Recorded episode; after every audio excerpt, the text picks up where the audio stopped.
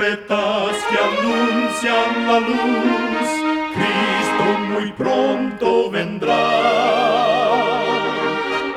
Escuchan ustedes el programa mundial La Voz de la Esperanza, que proclama un mensaje cristiano de paz, de seguridad y de amor. Cristo muy pronto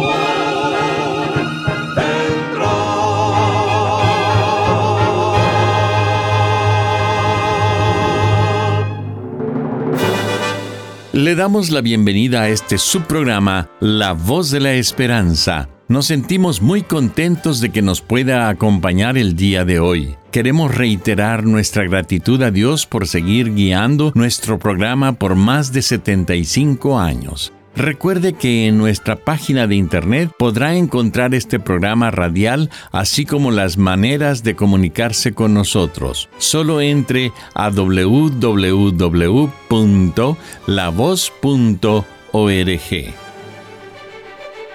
Para comenzar, escuchemos a nuestra nutricionista Necipita Ogrieve en su segmento Buena Salud. Su tema será Cereales completos. La fuente confiable de la Asociación Americana del Corazón recomienda que las personas consuman granos integrales en lugar de granos refinados. Los cereales o granos integrales contienen nutrientes como vitaminas del complejo B, hierro y fibra estos nutrientes son esenciales para las funciones corporales, que incluyen transportar oxígeno en la sangre, regular el sistema inmunológico y equilibrar el azúcar en la sangre. ¿Cuánta cantidad debemos comer de granos integrales? Los granos integrales deben integrar aproximadamente una cuarta parte de tu plato de comida. Los principales granos integrales que pueden incluirse en la dieta diaria son el trigo, el centeno, la cebada, la avena, el arroz integral, el mijo, el maíz y la quinoa. Recuerda, cuida tu salud y vivirás mucho mejor. Que Dios te bendiga.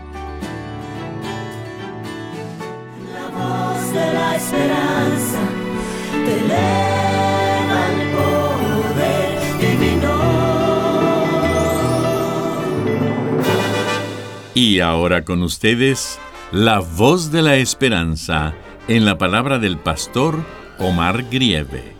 Su tema será Dime.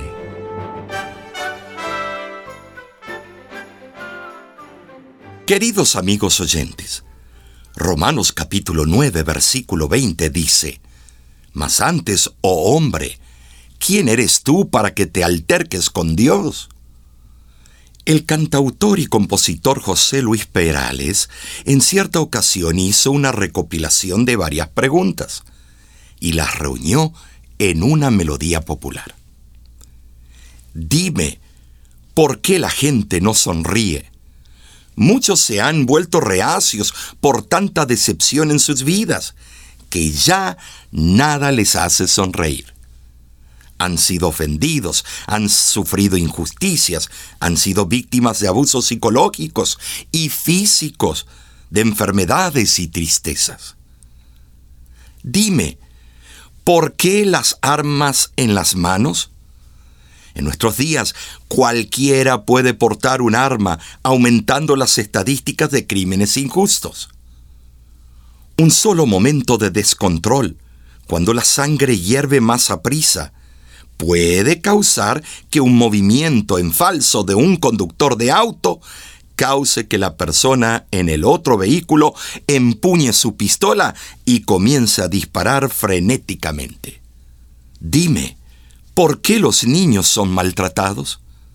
Hace poco tiempo atrás, un amigo junto con su esposa decidieron adoptar a tres niños que no recibían la atención necesaria de sus padres vivían ultrajados, sin tener que comer ni que vestir. Dime, ¿por qué los ríos ya no cantan? Se han secado los manantiales, ya no bajan las aguas de las montañas, ya no llueve regularmente donde antes llovía, ya no cae nieve donde antes las montañas permanecían nibias. ¿Por qué? ¿Por qué las bombas radioactivas? ¿Por qué las guerras entre las naciones? ¿Por qué? Los discípulos le preguntaron a Jesús, ¿qué señales habrá antes del fin del mundo? Y Jesús les respondió con sinceridad y sabiduría, preparándolos para lo que vendría. No podemos negar que la subsistencia de esta tierra está feneciendo. Los minerales y vitaminas y demás nutrientes se están agotando. Sin embargo, Dios tiene un plan, un gran plan para nosotros. Él nos tiene preparado una vida diferente, una vida que ansiaba darnos desde que creó los cielos y la tierra. El plan original de Dios era que viviésemos en el paraíso donde creó a Adán y Eva. El huerto del Edén, situado entre los ríos Tigris y Éufrates, era todo un vergel. En Génesis capítulo 2 vemos la explicación bíblica. El lugar abundaba con toda clase de árboles, con exquisitos frutos y plantas para comer y mantenernos sanos. Además, Dios creó el árbol de la vida, capaz de proporcionarnos vida eterna. No había ferocidad en los animales, ni ponzoña, no había espinas ni cardos, ni había dolor, ni enfermedad, ni muerte. Además, nos regaló el gozo de ver la luna, las estrellas, el cielo, el sol en el día y los animales grandes y pequeños. Hizo bellezas en los ríos y las cascadas, los valles y las colinas. Así Dios creó los cielos y la tierra. Esa era la vida que Dios planeó desde antes de la fundación del mundo.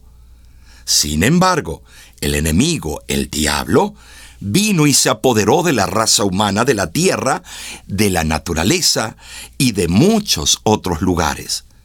Se encargó de llenarla de cardos, de enfermedades, de maldad y sufrimiento.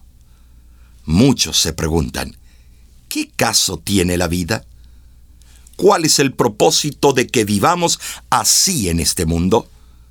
Y las incógnitas siguen retumbando en nuestras mentes. ¿Por qué? ¿Por qué? La respuesta es simple, pero a la vez compleja y triste. El diablo se apoderó de este mundo y decidió maléficamente usurpar el trono del Altísimo, pues quería ser igual a Dios. Dice el texto de Isaías, capítulo 14, versículos 13 y 14.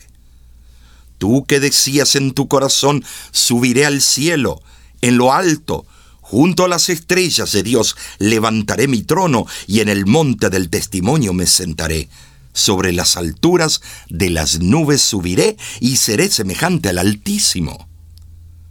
Con crueldad, el enemigo se adueñó de este mundo y lastimó a toda la naturaleza. El caos y las calamidades que enfrentamos fueron inventados por el archienemigo de Dios. Pero aún hay esperanza. Un niño de ocho años de edad estaba sumamente enfermo y esperaba una delicada intervención quirúrgica. Le pidió agua a su mamá y ella le dijo que lo sentía mucho, que tenía órdenes del doctor de no darle agua antes de la cirugía. Entonces el niño, procurando humedecer sus labios resecos con la lengua, le preguntó a su mamá, Mami, ¿hay agua en el cielo?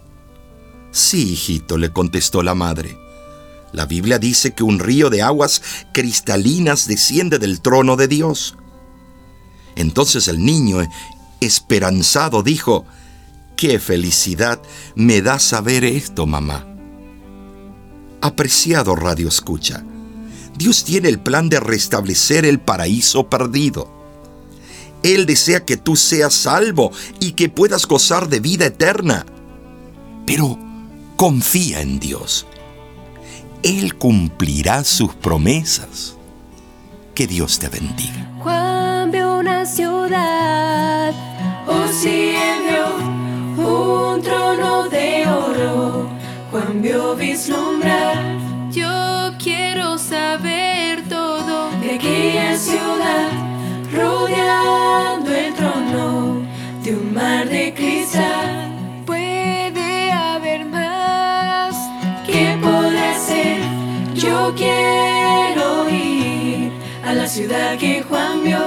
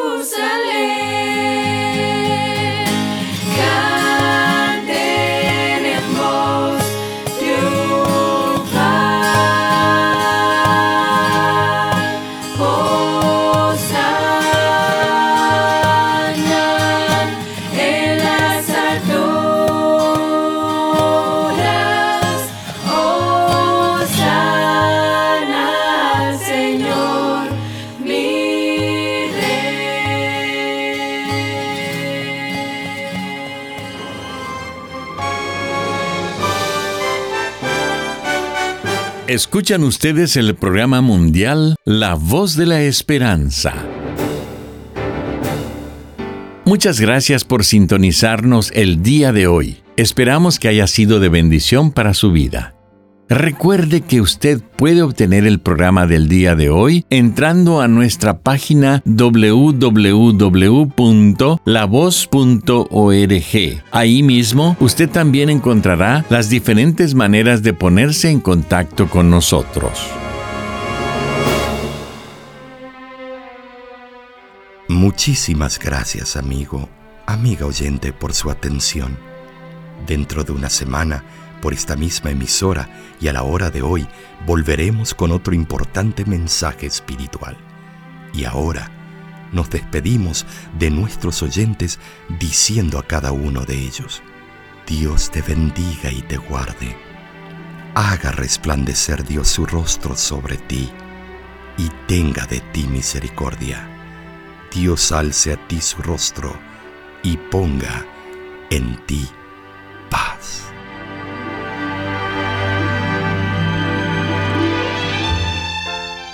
Este programa se ha transmitido bajo el patrocinio de la Voz de la Esperanza y de sus amigos de la Iglesia Adventista.